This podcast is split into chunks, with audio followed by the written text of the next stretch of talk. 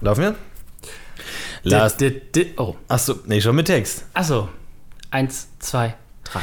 Last September in Monaco mit Garcia, Hank und Reed. Last September in Monaco, Viviana Jebediah. Herzlich willkommen zu Last September Monaco mit Florentin Will und, Und Change Hank Reed Changeling. Man. Herzlich willkommen. Wir haben heute mussten wir uns durch mal massive technische Probleme kämpfen äh, und danach auch noch durch tatsächliche massive technische Probleme, weil irgendwie Betriebssystem funktioniert nicht. Deswegen funktionieren die Mikrofone nicht und es ist auch Es Alles ist ein nicht Kreuz. gut. Es ist ein Kreuz. Vielen Äh. Dank an Apple und ihr neues Betriebssystem, dass überhaupt kein technisches Gerät mehr funktioniert. Apple hat keinen Bock mehr, die, die, die Gerätehersteller haben keinen Bock mehr, wir haben auch nicht mehr so wirklich Nee. Bock. Dieses Projekt neigt sich dem Ende zu. Es ist wie es ist, wir haben die Folge gesehen, 42 Minuten, 14 Sekunden unseres Lebens in den Mülleimer gewandert. Willst du wissen, dass ich schon wieder neue Dinge entdeckt habe oder sagst du dir, ich, komm, Ich komm. weiß nicht, ich habe dich ein bisschen beobachtet während der Folge. Du hast dich einmal weggedreht in, in, in Ekel. Also wirklich, ich dachte schon, ich war kurz davor, schon die Pfeife zu pfeifen, weil wir eigentlich unser Gesicht oder unsere Sinnesorgane im weitesten Sinne dem, dem, dem Leinwand zuwenden müssen. Und du dich abgewendet hast. Und da musste ich schon sagen, da war ich kurz vor einer, vor einer Mahnung. Aber du hast es dann doch noch über dich bekommen, dann deinen gesamten Körper zuwider deines besseren Wissens einfach diesem, dieser, dieser Ostseite hier zuzuwenden, aus der nur Schlechtes kommt. Auch im übertragenen Sinne. Also grauenvoll. Es war tatsächlich grauenvoll. Mir sind heute so wunderschöne Dinge eingefallen. Äh, Und ich möchte sie, ich möchte sie dir berichten. Ja. Damit auch du sie siehst beim nächsten Das ist Mal. ja nett von dir. Der Anfang. Ja. Hank und Charlotte begegnen sich das erste Mal wieder nach langer Zeit. Im- Sie ist blind. Wald von Monaco. Nein, nein, unter äh, dieser, ja. nach dieser, hinter dieser Allee Ja, im Hank Im Lab. Schluss. Im Schloss. Im Schloss, am Schluss, am Anfang. Und da drehen doch ähm, Evan und Paige sich um und sehen, wie die beiden sich begrüßen. Richtig. Und dann sagt Paige, sieht aus, als würden sie sich kennen. Ja. Und Hank hat bereits seine Hand in Charlottes Gesicht. Und ich denke, das ist ein richtiger Sherlock Holmes-Move an der Stelle. ja. Nicht schlecht. Dann ist mir noch was Wunderschönes aufgefallen. Später, wenn Charlotte und Hank im Park sind in New York, Ja. dann gibt es ein, äh, eine Park. Bewegung, wie sie von, diesem, von dieser Statur wieder weggehen, von diesem äh, Alice im Wunderland Mhm. Brunnen. Und im Hintergrund sind zur gleichen Zeit ein Mädchen, das das die gleiche Farbe wie Charlotte auf dem Kleid hat und ein Mädchen, das das gleiche, die gleiche Farbe wie das Hemd von Hank hat. Ja. Und die bewegen sich parallel zu den beiden den Brunnen hoch im Hintergrund. Es sieht so aus, als würden quasi die Kinderwesen von Hank und Charlotte auf den Brunnen klettern. Aber sieht, ich glaube, es war Zufall. Das sieht so doof Aber aus. es ist ja eine schöne Metapher, weil ja natürlich auch Charlotte als Kind schon mal dort war und vielleicht wiederholt sich hier die Geschichte und dieses Kind fällt wieder in, in den Betontopf und äh, aber warum ist, Hank, die Hände. warum ist Hank ein Mädchen? Ja, gut, vielleicht als schon, schon als Geist, als, als Vorausschau schon da sozusagen im Körper der Freundin, das sich dann weiterentwickelt oder halt die Zuneigung von Hank hat sich manifestiert in der Zuneigung der Freundin, die sich da irgendwie einen anderen Körper gefunden hat. Also das kann ich mir schon sehr gut vorstellen, ähm, dass das so solche Formen hier angenommen hat. Das ist Das für mich sehr mich. plausibel. Ja, Das überzeugt mich auch an der Stelle, muss ich sagen. ja. Nochmal ganz kurz, wo wir gerade bei Hank und Charlotte sind. Ich glaube, ich habe rausgefunden, warum Hank und Charlotte so unerträglich sind. Und zwar es hat mit der Szenenstruktur zu tun, weil wir immer Hank und Charlotte in einer Doppelszene haben. Wir haben ja immer Har- Schenk, Schenk und Harlot haben wir immer zusammen und dann sagt sie irgend so ein Keyword wie, ach ja, wie damals. Triggered! Trigger und dann, oh, Last September Monaco und sehen wir nochmal eine Szene von den beiden in Monaco, wo wir ansonsten die anderen furchtbaren, schrecklichen Figuren immer nur eine einzelne Szene haben und dann kommen wir woanders hin, aber die haben wir immer doppelt gepackt. Das heißt, immer doppelt am Stück und ich glaube, daher kommt auch so eine gewisse Unlust diesen beiden Figuren gegenüber, weil man sie in dem eigentlichen Überdruss des Folgensehens schon auch einen eigentlichen Überdruss der Figuren innerhalb der Folge hat. Das hat ja schon seinen Grund, dass man immer zwischen Figuren hin und her springt, weil jede Figur für sich auf eine ganz individuelle Art so unerträglich ist Schrecklich, ja. dass man nach mehr als drei Minuten einfach nicht mehr anders kann, als zu sagen, bitte, bitte erlöse mich davon. Dann kommt eine andere Figur und denkst dir, oh, zum Glück nicht mehr die erste, aber dann relativ schnell kommt die neue Enttäuschung, dass auch die neuen Figuren grauenvoll sind. Aber auch da in der Sexszene, eine, eine Szene, die mich immer wieder ähm, äh, Unsittlich berührt. äh, unsittlich berührt in einer gewissen Art, ähm, ist wie äh, Hank den Rock von Charlotte auszieht. Und zwar sehen wir Mit dann den nur Füßen. mit den Füßen. Wir sehen nur, der, der, der Rock startet in der Einstellung von über den Knien und wir sehen nur den Fuß von Hank, wie er den, den, den, den, den Rock an ihren Beinen entlang abstreift und dann heruntergleiten lässt. aber auch so mit so einer harten Bewegung. ja, also- aber ich stelle mir das praktisch sehr schwierig vor. Also, kann nicht nur, wenn man Erfahrung- aufeinander liegt. Ich kann dir aus Erfahrung sagen, dass es erstens sehr schwierig und zweitens, dass diese Röcke sehr schnell reißen, wenn man sowas Ja. macht. Das macht Ja, man eigentlich normalerweise nur einmal.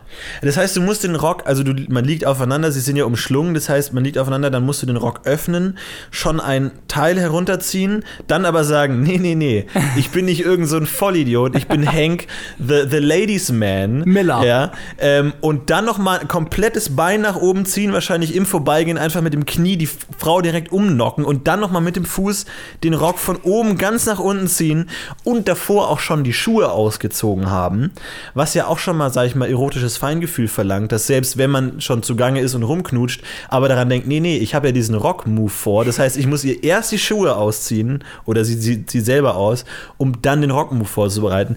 Also für mich ein bisschen in, in, in einer erotischen Praxis relativ unglaubwürdig, ähm, aber als Bild in Ordnung. Irgendwie, wenn man natürlich auch immer sich als, als, als Realisator von solchen Szenen überlegen muss, wie zeigt man den, den Akt der Sexualität, den, den, den Koitus, äh, ohne tatsächlich explizit zu werden. Da muss man natürlich ein bisschen kreativ werden, wie man da andere Sachen zeigt, ne, den BH hinten aufmachen, gut, den hat man so schon Toll. ein paar Mal gesehen, nicht? Aber da mit dieser Rock-Fuß-Nummer irgendwie kommt man natürlich auch irgendwie in eine gewisse Akrobatik, in eine gewisse mentale Akrobatik hinein, ähm, die sich natürlich auf so einem Bild, auf so einer, so einer gestellten Situation gut vermittelt.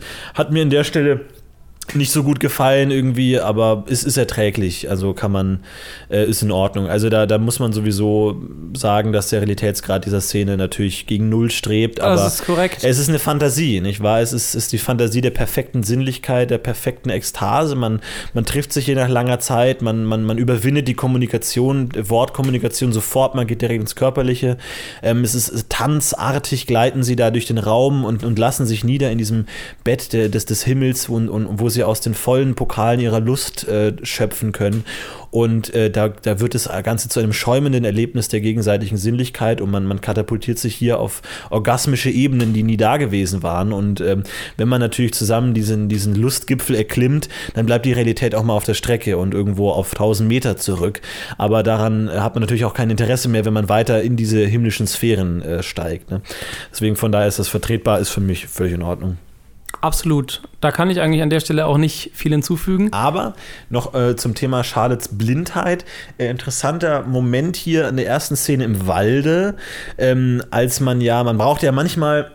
Ähm, äh, als, als, als findiger, als spitzfindiger Drehbuchautor braucht man ja manchmal so, so stellschraubenartige Szenen, die so eine Szene in Gang halten und eine Kommunikation äh, im, am Laufen halten. Ne? Und zum Beispiel äh, Hank entschließt sich ja hier in seiner Not, in seiner medizinischen Not, durch den bürokratischen Eid äh, gefangen in dieser Situation und der zum, zum Handeln verdammt muss, kann man es auch da nochmal drüber reden, inwiefern hier freier Wille überhaupt ähm, vorhanden ist, inwiefern man hier überhaupt von einer Figur in dem Sinne sprechen kann, als, als Agent, ähm, der eine, eine Intention verfolgt oder ob er hier nur getrieben ist, also wie wirklich ein, ein, ein Weizenhalm im Wind hier hin und her geworfen wird von den Kräften des Schicksals, die sie hier auf ihn herniederregnen. Ne? Also ist auch nochmal vielleicht ein spannender Ansatz, aber da auf jeden Fall entschließt er sich, diese Trage zu bauen und ähm, er fängt da an, Stöcke zu sammeln und natürlich die blinde Charlotte fragt, what are you doing? Klar, natürlich, die blinde Person würde als allererstes stutzig werden. Moment mal, der kümmert sich hier gerade nicht mehr um die, um die am Boden liegende Person, sondern sammelt Stöcke ein. Was macht er da? Natürlich würde man da als blinde Person skeptisch werden, wenn man plötzlich riecht, dass der andere Stöcke in der Hand hat und sagt hier natürlich, what are you doing? Und Hank muss natürlich sagen, I'm building a stretcher. Warum bedient sich der Autor dieser, dieses, dieser Spitzfindigkeit? Warum kann er nicht einfach nur die Figur den Stretcher bauen lassen? Der Zuschauer sieht ja am Ende, was dabei rauskommt. Warum muss dieser Prozess betont werden? Hast du da eine Theorie dafür? Warum muss er doch betonen, I'm building a stretcher? Warum kann man das nicht den Zuschauer erleben lassen? Warum muss hier schon vorgegriffen werden? Das ist leider, haben wir ein großes Problem in dieser Szene. Und zwar, eine der Figuren in der Szene kann nicht sehen. Mhm. Gleichzeitig darf aber nicht verraten werden, dass diese Person nicht sehen kann, um Ja. den ultimativen Payoff zu Ja, haben ja, gegen Ende ja, der ja, Szene. Und an der Stelle ist es eine schöne Möglichkeit, genau diesen schmalen Grad entlang zu gehen, indem man ihr die Möglichkeit gibt, eine Frage zu stellen Ja. ähm, und Hank eine Möglichkeit gibt zu antworten.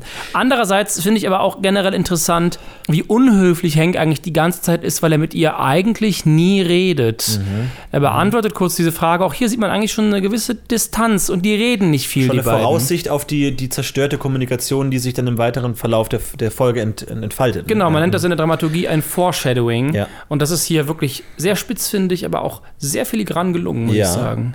Ja, zumal ja natürlich der Kommunikationsimpuls von ihr ausgeht, ne? Also dieses, also dieses urmenschliche, was machst du da? Ne? Also dieses generelle Missverständnis, dieses, man kann. Die Neugier aber auch, das die Neugier, wollen. aber man kann den Menschen als, als den anderen auch nicht vollständig verstehen. Es, man bleibt immer zurück mit einem Restfragezeichen des, was machst du da? Was Ja. fühlst du? Was, was denkst du? Was, was bist du eigentlich? Wird hier natürlich dieser Konflikt, der sich gerade in der Beziehung irgendwie äh, noch intensiviert, wird hier vorausgegriffen mit der ersten Frage dieses What are you doing?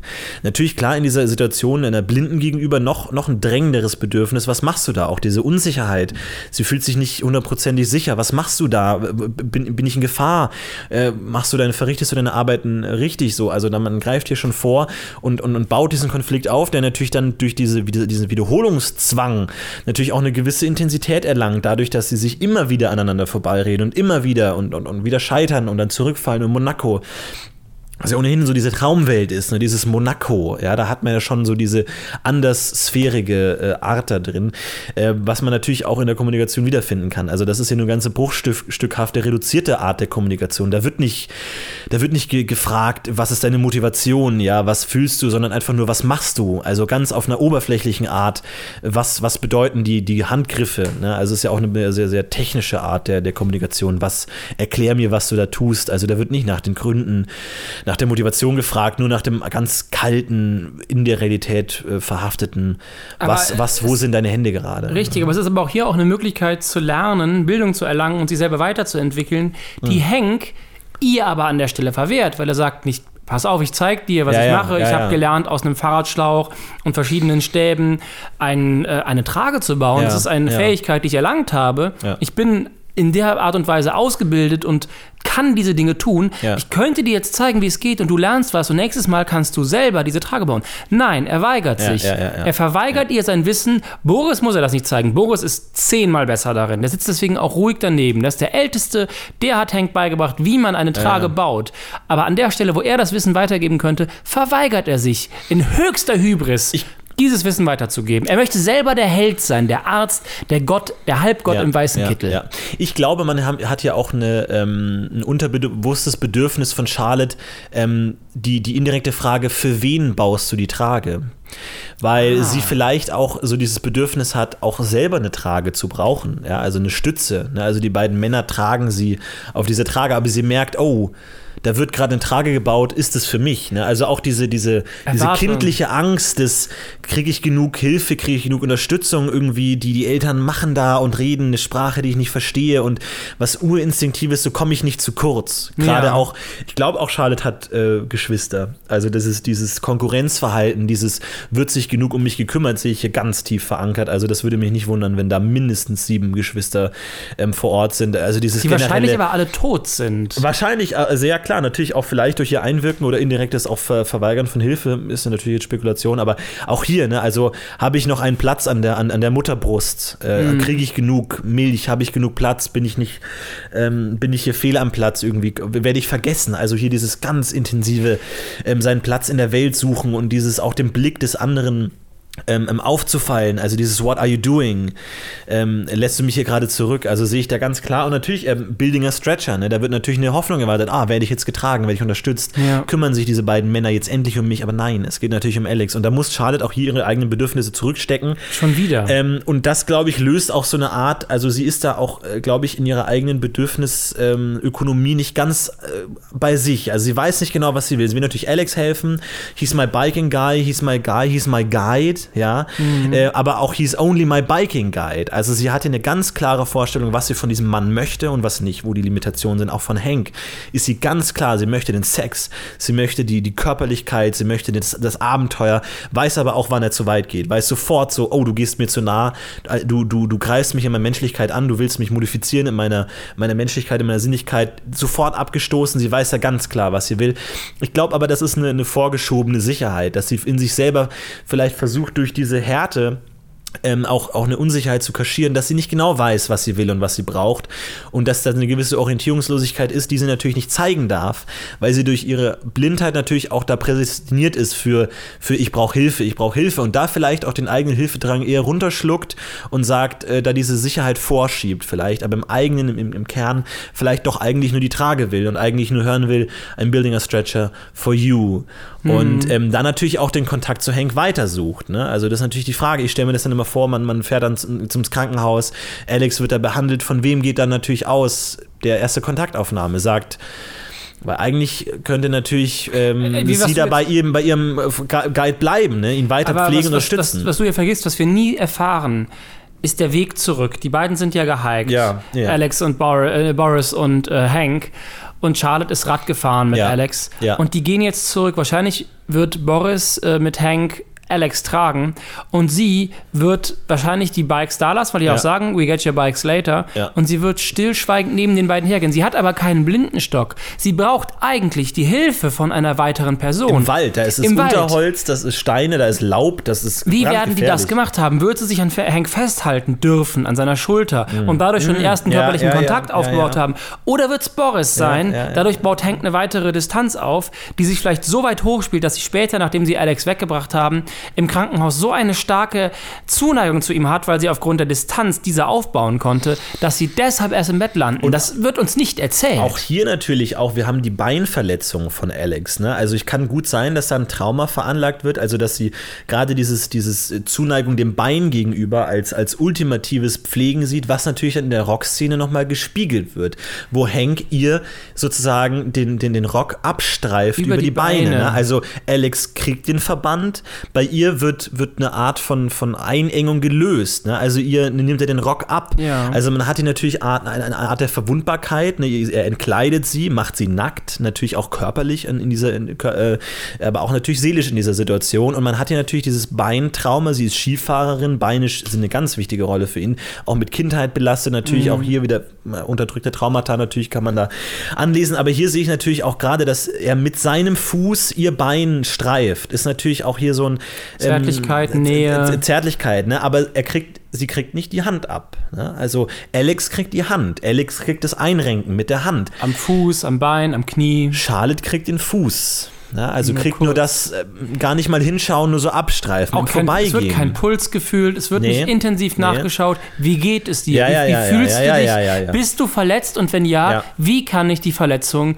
reparieren? auch hier hängt Charlotte hinterher, ne? in ihre, ihre, ihre, ihre Fantasie, Und- ihre, ihre Lustvorstellung. Ne? Und sie, sie also- versucht es ja so stark zu kompensieren. Sie ist ja ursprünglich mit dem Rad unterwegs gewesen, schnell. Sie kommt in einer Limousine zu hängen. Sie möchte schon hier klar machen, ich bin jetzt auf einem anderen Level. Ist das ihre eigene Limousine oder wurde die von Hank geschickt, um sie abzuholen? So, das ist nämlich mal wichtig. Unter welchen, wichtig, ja. in, in, in, in wessen Vehikel kommt man hier überhaupt an? Ne? Wer, wer gibt das Setting vor? Ja. Wer, wer, wer setzt es, wer deckt den Tisch, Und das, das wissen wir schon wieder nicht. Da werden wir auch außen vor gelassen. Und wir selber werden an der Stelle außen vor gelassen. Ja, uns ja. wird quasi der Rock abgestriffen über die Beine. Ja. Und bei uns wird nicht der Puls am Fuß gefühlt. Was glaubst du denn? Von wem kommt die Limousine? Kommt die von Hank? Äh, Bei, ähm, Also da Charlotte selber ein riesiges Spa hat und reich ist, könnte sie sich selbst die Limousine äh, holen. Es kann natürlich auch sein, dass Hank sie schickt. Die Frage ist, wie spontan und überraschend ist ihr Anruf und ihre Ankunft.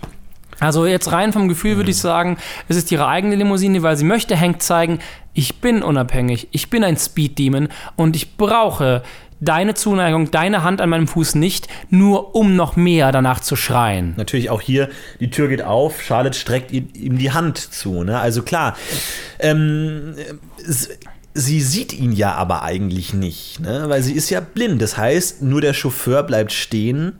Die Tür wird für sie geöffnet. Sie, sie denkt sofort, oh, da wird mir helfen. Und sie, sie, sie streckt sofort die Hand entgegen. Ne? Sie aber- riecht ihn, sie riecht ihn ja. meinst du, sie Vetiver. riecht ihn schon, bevor sie aussteigt? Wenn die Tür sich öffnet, Vetiver, dieser starke Geruch, der für sie ganz stark mit romantischen Gefühlen Ja, ja. nach Monaco verbunden ist. klar. Das sind schon, das sind Gerüche gehen ja auch sehr tief. Du kennst das ja vielleicht, wenn man eine, eine erste Freundin wieder mal trifft Ja. und dann, dann nochmal das alte Parfüm oder vielleicht auch den Körper- und Haargeruch riecht. Ja, das holt schon harte Erinnerungen hoch und bei den beiden vielleicht auch. Wobei sie ja interessanterweise nicht Vetiver getragen haben in Monaco. Da haben wir immer nur Your Fancy Bath Products get all the credit. Da hat sie Vetiver nicht gerochen, sie hat es nur vermutet bei ihm. Ja, also Sie hat gefragt, Vetiver. Ja. Ne? Also ähm, spielt auch hier, hängt ihr in die Karten zu sagen, du wolltest Vetiver, du kriegst Vetiver. Also ganz klares Machtgefälle hier. Ja. Zu sagen, ähm, sie möchte Vetiver von mir, ich gebe ihr Vetiver. Und so macht er sich, also der Er Erstkontakt macht sie gefügig. Aber sie macht ihn auch gefügig dabei. Sie diktiert, wie er zu riechen hat. Ja, aber- es, es, ja. sie sagt nicht, oh, ich mag das Parfüm, das du trägst. Also, ah, ganz interessant. Sie sagt, ich mag das Vetiver, was du trägst. Er sagt, ich trage keins. gar nicht Vetiver und trägt dann später aber Vetiver. Also, was, was, was sagt uns das über das Machtverhältnis? Also- Einerseits, ähm, schätzt, er ihn, schätzt sie ihn falsch ein. Er sagt, ich mag das Parfüm, das er gar nicht trägt. Was natürlich für eine Blinde, die einen außergewöhnlichen äh, Geruchssinn hat, obwohl das natürlich auch eine, eine Gerücht sein könnte, ein Klischee sein könnte, ist natürlich das ein katastrophales Urteil. Ja. Und Margot, sie spielt, sie spielt ja auch später darauf an und sagt, sie verlässt sich nur mehr auf ihre anderen Sinne. Sie hat keinen super Geruchssinn oder super äh, Ist das, Gehör. eine, ist das eine rückwirkende Entschuldigung für das Vetiver-Debakel in Monaco? Ist das eine Ausrede? Vor Also- Evan, um nicht vor Evan schlecht dazustehen? Ich könnte es mir sehr gut vorstellen bei Charlotte. Äh, Das ist ja ein dauernder Machtkampf, den sie mit Hank ja, hat. Der ja. ist ja, das ist wie der Kampf, Das den sie früher klar. mit der Mutter geführt hat nach der äh, Richtig, nach mit dem Unfall. Zement, ne, natürlich auch das Mutter-Make-up, ne, sie schmiert sich Ich- das sie möchte- Make-up ins sie Gesicht. möchte vom Vater ja, gesehen genau, Wo werden. ist der Vater überhaupt? Das Richtig. ist die Frage. Wo ist der Vater? Warum also auch, braucht sie so viel Make-up? auch da natürlich, klar, die Geschwistersituation. Sie hatte viele Geschwister und sie, sie hat natürlich von ihrer Mutter sich abgeschaut. Der Vater ist wahrscheinlich Alkoholiker natürlich und die Mutter hat natürlich als, als einziges Mittel nur noch ihren Körper, nur noch ihre, ihre Aber weiblichen Reize auch- und auch legt Make-up an für den Vater und das möchte die Tochter natürlich kopieren. Sieht sich natürlich auch hier in der Situation, sie ist zurückgelassen, sieht nur Make-up als ihr einig, einziges Ausflucht und sieht natürlich auch in diesem Beton ein steinernes Make-up, ein dauerhaftes Make-up. Sie möchte ähm, dieses Make-up auch als, als, als harte Schale sich natürlich aufs Gesicht schreiben und ihre eigene Gefühlswelt dahinter verbergen. Aber auch um gesehen zu werden. Absolut, natürlich. Und um gesehen die zu werden, Aufmerksamkeit der Vaterfigur natürlich auf sich zu lenken und hier natürlich dann rückwirkend natürlich auch für Hank, ne? also als, als, als ist- Ersatzvaterfigur. Das ist in der Symbolik so tief in dieser Ja, Serie. ja, um gesehen zu werden, gibt sie das Augenlicht auf. Ja. Also Das hier ist, es ein großes ganz- Opfer. Das ist ja fast, hat ja fast mythologische Ja. äh, Dimensionen hier. Ne? Man, man, man gibt sich, äh, man gibt sein, sein, seine eigenen Sinne auf, um, um gesehen zu werden. Das ist ja wirklich, das hat ja herkulinische Ausmaße. Das Ja. ist ja unfassbar, wirklich. Also was hier an, an Bildern gezeichnet werden, also das, das hat für mich ähm, Legenden, Mythencharakter, ja. Ne? Das ist natürlich klar. Also ich denke mal, es, es gibt für jede Epoche, also man kann auch sagen, ich kann, man kann sagen, das ist eine epochale Geschichte, die hier erzählt wird in nur 40 Minuten. Ja. Und jede Generation oder jede Epoche hat ja ihren Homer, ihre, ihr Odyssee. Ja, Und ja, ich ja. kann mir gut vorstellen, dass ähm, das unsere Epoche ist. Wobei natürlich Hank, ähm, der diesen Makel rückgängig machen will. Also das Opfer, das sie gebracht hat, ähm, natürlich auch aus, aus einer Notsituation raus. Sie hat dieses, dieses Opfer gebracht, ihr Augenlicht geopfert auf dem Altar der Männlichkeit, dem Vater gegenüber, um das, das Augenlicht des Vaters also auf sich zu werfen, sozusagen, wirft sie ihr eigenes weg. Ja. Und ähm, Hank tritt jetzt natürlich einerseits als, als Ersatzvaterfigur hier auf, den, auf die Bühne, aber er möchte auch den Mangel beseitigen natürlich. Ist nicht der Mangel dieses Opfer das Einzige, was Charlotte hat? Einzige, was sie ausmacht, ist diese Wunde des Parsifal, diese, diese Wunde, diese, diese klaffende, triefende, eitrige Wunde, die aber seine Identität ist. Sie ist die mit ohne Augenlicht. Ne? Sie würde Ja. natürlich ihr Alleinstellungsmerkmal. Und klar, man kann sich die Dynamik in der Familie vorstellen, was passiert, wenn die Tochter blind ist. Ne? Äh, ähm, braucht besondere Aufmerksamkeit, braucht irgendwie, äh, man, man natürlich Schuldzugeständnisse. Klar, natürlich die Schuldzugeständnisse der Mutter. Ich habe das Kind allein gelassen, die hat sich das Beton in die Augen geschmiert. Das ist natürlich eine Schuldgefühlsdynamik, die natürlich zugunsten von Charlotte wirkt. Dann Ja. plötzlich kriegt sie die Geschenke, kriegt sie die Aufmerksamkeit, die Die Entschuldigung, Männer, ne? die also Männer. die, die, klar, auf jeden Fall die natürlich. ersten Jungs. Sicher. Weil wer, wer weiß es noch, früher blindes Mädchen in der Schule. Klar, die Behinderten wurden zuerst gefickt, Ja, ne? Das war bei natürlich. uns natürlich auch so. Und ähm, da kann man sich natürlich vorstellen, dass sie dadurch natürlich ihr Ziel erreicht. Und natürlich die Angst hat, was passiert, wenn ich nicht mehr blind bin. Fehlt mir das dann alles? Die ganze Aufmerksamkeit der Männer, der, der Vaterfiguren. Der Makel ist das Alleinstellungsmerkmal, das sie eigentlich herausstechen lässt Ja. aus einer Masse, auch aus der Masse der sieben Geschwister, Ja. die vielleicht dadurch auch gestorben sind, weil vielleicht haben sie dann nichts mehr zu essen bekommen, Aha. weil es musste sich gekümmert werden um Charlotte, Ja, ja, das Bedürftigste der Kinder, wird das Stärkste und tötet die anderen. Also wir haben hier wirklich einen mythologischen Charakter. Und der ist auch ganz augenscheinlich. Ja. Also das, das ist natürlich schon eine Machtdynamik, die wirklich auch, und natürlich auch hier, die ist die Spa-Besitzerin, ne? Sie ist natürlich Ja. weiter im Bereich der Sinnlichkeit, der, der körperlichen Genüsse, aber auch der Gerüche. Aber auch der Entspannung und Der Entspannung und, auch, und ja. im Spa geht es ja auch ein bisschen darum, zu sich selbst zu finden. Aber ist sie jetzt ein Speed-Demon oder ist sie eher jemand, der sagt, okay, ich, ich, ich lehne mich sinnlich zurück? Ne? Ein Spa, Entspannung ähm, ist ja eigentlich ein Umfeld, das für einen Speed-Demon ein Gräuel ist. Also wirklich Ich- nirgendwo dürfte sich ein Speed-Demon so sehr ähm, angewidert fühlen wie in einem Spa. Aber ich glaube, genau das ist ja der innere Konflikt und die, die Zerrissenheit von Charlotte. Ja. Sie hat ein, ein Spa, sie ist äh, Chefin und Führerin und will auch expandieren. Ja. Sie ist aber selbst niemals in den Spas. Sie redet immer davon, aber selbst wenn sie da ist, sie sieht ja nichts. Sie sieht nicht, Sie wie entspannt nur. es ist. Ja. Sie schaut vielleicht mit dem Herzen, aber nie mit ihren Augen. Das stimmt. Und natürlich auch da, ne, ein Spa ist natürlich auch vielleicht die, die Sehnsucht nach Berührung, ne? also Massage sehe ich Ja. hier gerade.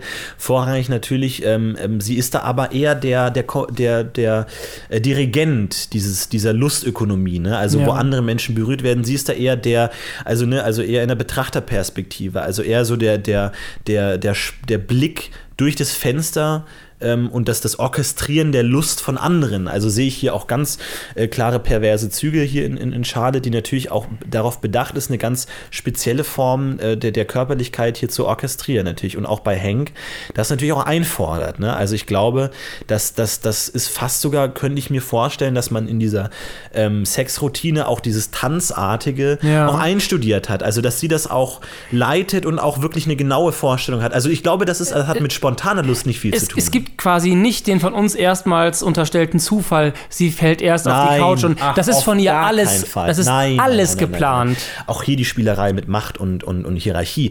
Erst ähm, zieht sie ihn auf den, auf den äh, Die Couch? Natürlich, sie liegt natürlich unten. Ja. Einerseits natürlich äh, subversiv unterdrückt, aber sie zieht ihn auf die Couch. Also sie ist trotzdem in, in der Kontrolle der Situation. Sie sagt ganz klar, ich möchte, dass du mich hier dominierst in der Situation. Aber sie Und behält die Kontrolle. Sie behält die eigentliche Kontrolle. Also sie, sie, sie spielt das Orchester, aber in diesem Orchester wird natürlich eine Unterdrückungssituation dargestellt. Ne? Aber auf der, an der anderen Seite, auf der Bettsituation, sie dreht sich natürlich auch hier so hin ne? und auch hier ist sie oben. Ne? Auch hier Ja. dreht sie das Machtverhältnis um. Ich glaube, es geht ihr gar nicht so sehr um die, die Erotik, sondern die Sinnlichkeit der Situation selbst, sondern dass sie in, die, die Kontrolle hat.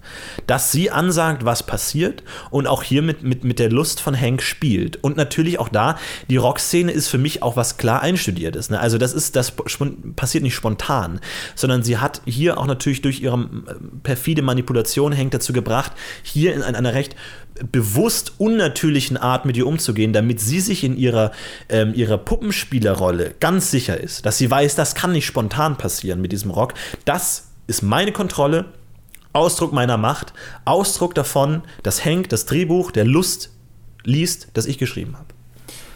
Das Drehbuch der Lust. Ja, also ich kann an der Stelle das nur unterschreiben. Mhm. Das habe ich so auch gesehen. Ich würde jetzt ganz gern eigentlich äh, auf Jeremiah und Viviana gehen, aber ich glaube, das Ja. sprengt heute den Rahmen. Das, da müssen wir sehen, inwiefern da das natürlich noch auch eine ganz andere. Ähm, Weil da Dynamik- haben wir nämlich, da haben wir nämlich, was man bis jetzt auch nicht gemerkt hat, eine sehr ähnliche Dynamik. Ich würde sogar behaupten, eine Spiegelung von Charlotte und Hank, weil hier genauso gekämpft wird, nur mit anderen Mitteln und sehr viel mehr unter der Oberfläche. Es manchmal kommen nicht. sie wieder. Manchmal kommen sie nicht wieder. Aber wir haben auch dieses Element der Wiederholung, der Spiegelung natürlich schon im Titel mit drin. Also das Ja. würde mich jetzt nicht wundern, wenn der, der Autor hier an der Stelle natürlich dieses Mittel der Wiederholung nutzt, natürlich auch konterkariert durch diesen äh, Gegenschnitt, natürlich immer diese beiden Handlungslinien, aber hier natürlich auch eine einheitliche äh, Geschichte erzählt. Aber reiß es ganz kurz an. Wie, wie muss man sich den Konflikt bei, vorstellen bei Je- Jemaya und Viviana? Also, äh, bei Viviana und Jebediah ist es ja so, dass wir das Gefühl haben, sie kontrolliert durch ihren Weggang das Geschehen. Ja. Sie kontrolliert durch die Gefahr der Abschiebung. Sie hat sie quasi alle Zügel in der, in der Hand. Sie sagt ja zum Beispiel auch zu ihm, als sie äh, das Konzert besuchen wollen, ähm, du kannst mir das Geld später wiedergeben, aber hoffentlich hast du es in Pesos. Ja. Ich sag's dir später. Ja. Sie nimmt später aber natürlich die Dollar an Ja. und verlangt keine Pesos. Hier Ah, sehen wir schon. Ist, oh, das ist ein Punkt, der mir noch gar nicht aufgefallen Hier ist. sehen Ja, wir stimmt. schon, wie sie ihn dominiert, wie sie mit ihm spielt.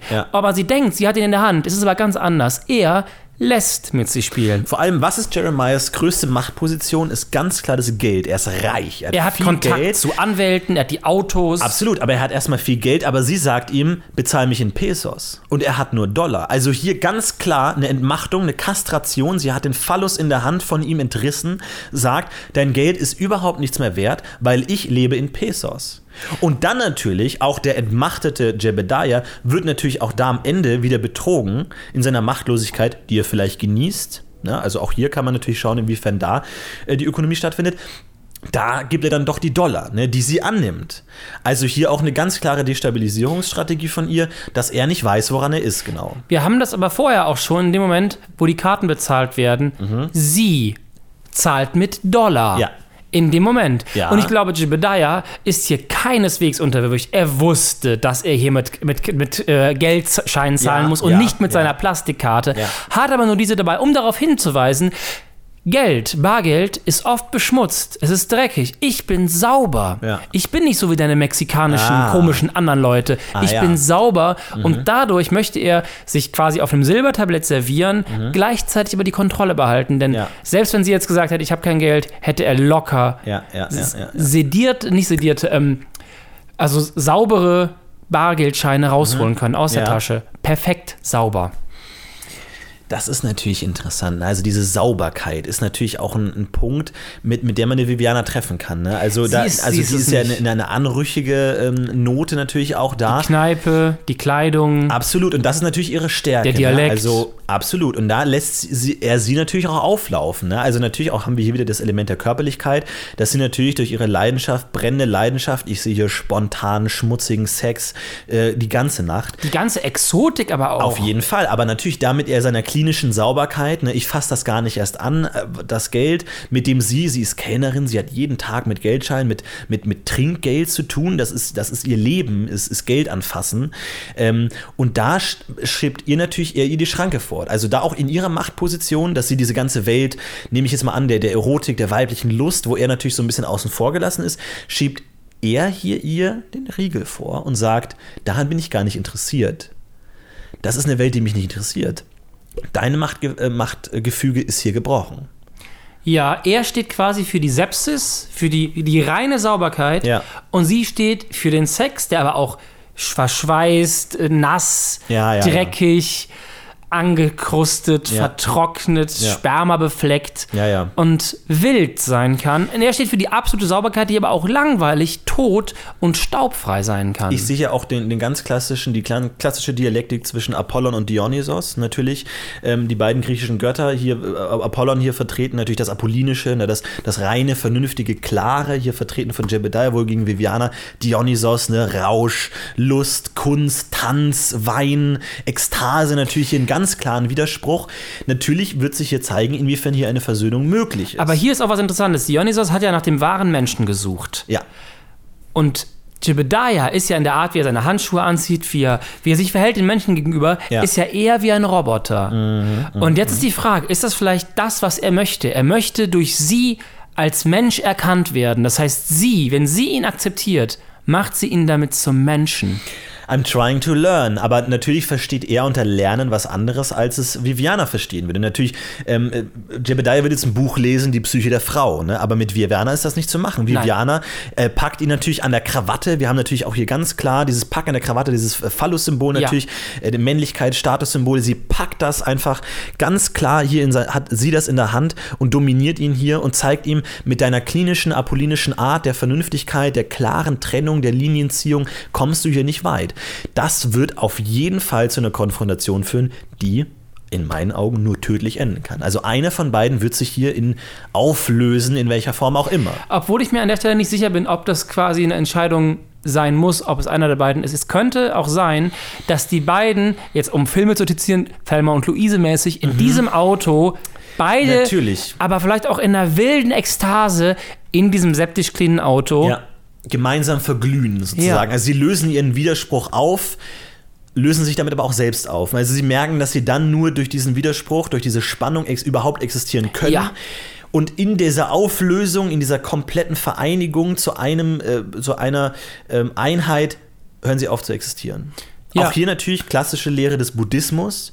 Natürlich im Moment der, der, der Erleuchtung verschwindet der Mensch. Ne? Also der Mensch, auch Buddha und ähm, äh, Bodhisattva, natürlich, man löst sich auf, man tritt ins Nirvana ein, man hört auf zu existieren im Moment der Erleuchtung. Das ist ja an sich eine Aussage, dass alles, was existiert, noch nicht in dieser Harmonie ist und überhaupt äh, dieses, diese Existenz durch dieses Spannungsfeld überhaupt erzeugt wird. Ja. Ne? Also in dem Moment, in dem du perfekt bist, hörst du auf zu existieren, verschwindest du von dieser Welt. Das ist natürlich auch eine zweifelhafte Botschaft. Ne? Will man das überhaupt? Ne? Und, Ja, das na, Verlassen der natürlich Höhle schwierig. nach, nach Platon. Ja, natürlich. Aber an, an der Stelle darf man nicht vergessen, Jebediah steht nach wie vor für den Halbgott, ja. für Prometheus. Ja, ja, ja. ja. Was, was bringt er aus dem Himmelreich zu Viviana? Er bringt, Ja, ja. Dir, er bringt dir das Feuer, aber nicht das Feuer, was in ihm ist, weil das ist in Vi- Viviana. In ihm ist kein Feuer. Ja, ja. In ihm, er ist quasi ein umgedrehter Prometheus. Er bringt ihr Macht, Mhm. Geld, aber vielleicht auch Liebe. Er ist ja auch so ein bisschen der Gott der Fruchtbarkeit. Ne? Also natürlich hier in, auch in der Arbeit mit, ähm, die vermittelte Arbeit mit, mit Naomi, die natürlich Mhm. hier als die klassische, ähm, naja, ich sag mal, äh, Frau äh, mit ihrer Nicht-Schwangerschaft natürlich hier in der Doppelposition ist. Natürlich einerseits, sie kann nicht schwanger werden, sie kann die göttliche Sünde der Schwangerschaft, der, der Wehleiden während der Schwangerschaft und der Geburt nicht an sich nehmen, ist natürlich auch ein Akt der Emanzipation, eine Frau, die nicht schwanger wird. Ja, also die sich hier natürlich ihre körperlichen Zwänge und, und Prädispositionen entledigt und sagt, ähm, natürlich dafür noch nicht bereit ist. Natürlich, das ist klar, sie kann das nicht annehmen, diese, diese, diese, dieser Status des Übermenschen, diese Ab, dieser Abwurf der Geschlechtlichkeit. Das, dafür ist sie nicht bereit, das ist ganz klar.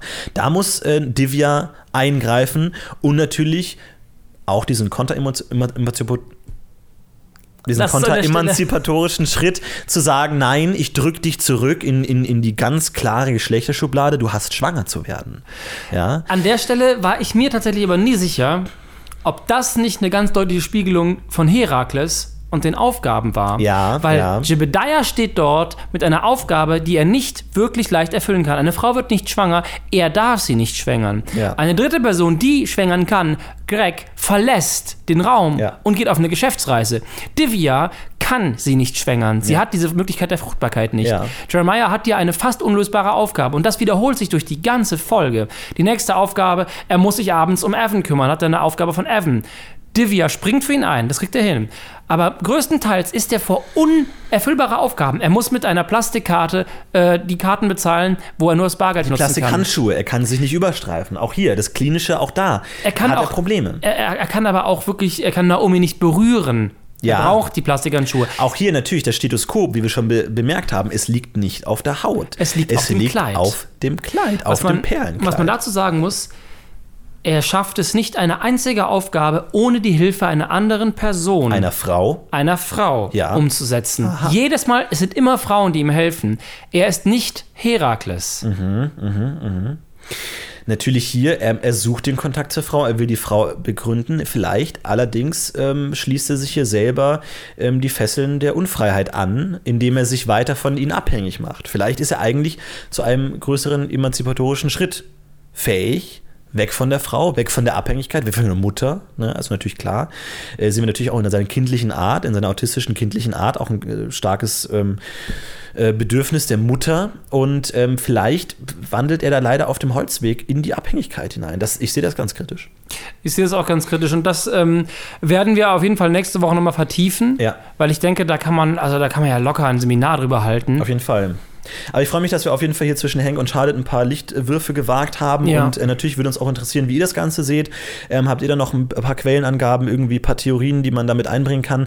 Ähm, wir stehen natürlich hier auch vor einer, vor einer theoretischen Wand. Natürlich sind das sind Fragen, die seit Jahrhunderten äh, durch die Menschheit schwirren und natürlich jetzt hier sehr konkret werden in dieser Folge, aber Ja. äh, weiter offen bleiben. Und da braucht es natürlich noch viel Interpretation und Aufarbeitungsarbeit. Und ich denke, mit eurer Unterstützung können wir das auch schaffen. Also hier ähm, immer gern gesehen, eure Beteiligung an diesem Projekt. Also ihr seid auch gefragt, uns per Facebook, Twitter und auch hier auf Soundcloud zu schreiben, weil das ist ein eine Herausforderung, der stellen wir uns natürlich, Gerne, aber die ja, können klar. wir unmöglich ohne eure Hilfe stemmen. Wir stehen an der Front, aber natürlich die weiteren, die Züge müssen rattern. Wir brauchen Unterstützung, wir brauchen äh, Freunde zu Hause, für die es sich zu kämpfen lohnt. Wir brauchen natürlich das vergilbte Blatt der Geliebten im Schützengraben, das uns Kraft gibt für den nächsten Angriff. Und da bauen wir auf euch. Und ansonsten wünschen wir euch natürlich eine schöne Woche und äh, begrüßen euch, euch hoffentlich beim nächsten Mal, wenn es wieder heißt. Last September in Monaco! Yeah! Boah, das war on point.